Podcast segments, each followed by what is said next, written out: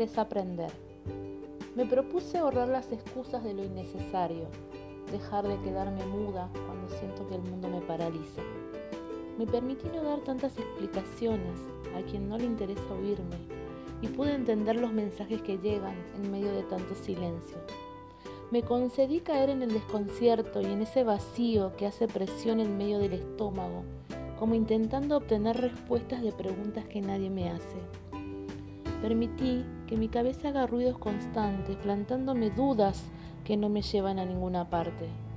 Me dejé caer y que el dolor duela en cada hueso de mi cuerpo y dejé de intentar comprender las cosas que no necesitan ser comprendidas.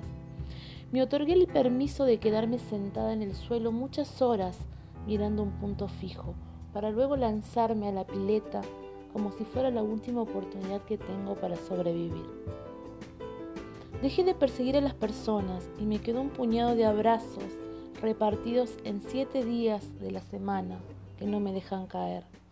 Pude sacar el foco de todo aquello que llegaba para sacarme de eje y pude mirarme a los ojos para empezar a decirme todo lo que nunca antes me había dicho.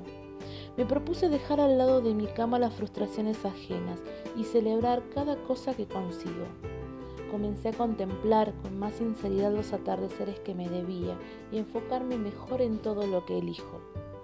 Me propuse dejar de procrastinar los sueños y desde ese entonces ando arrojándome al vacío casi sin parar.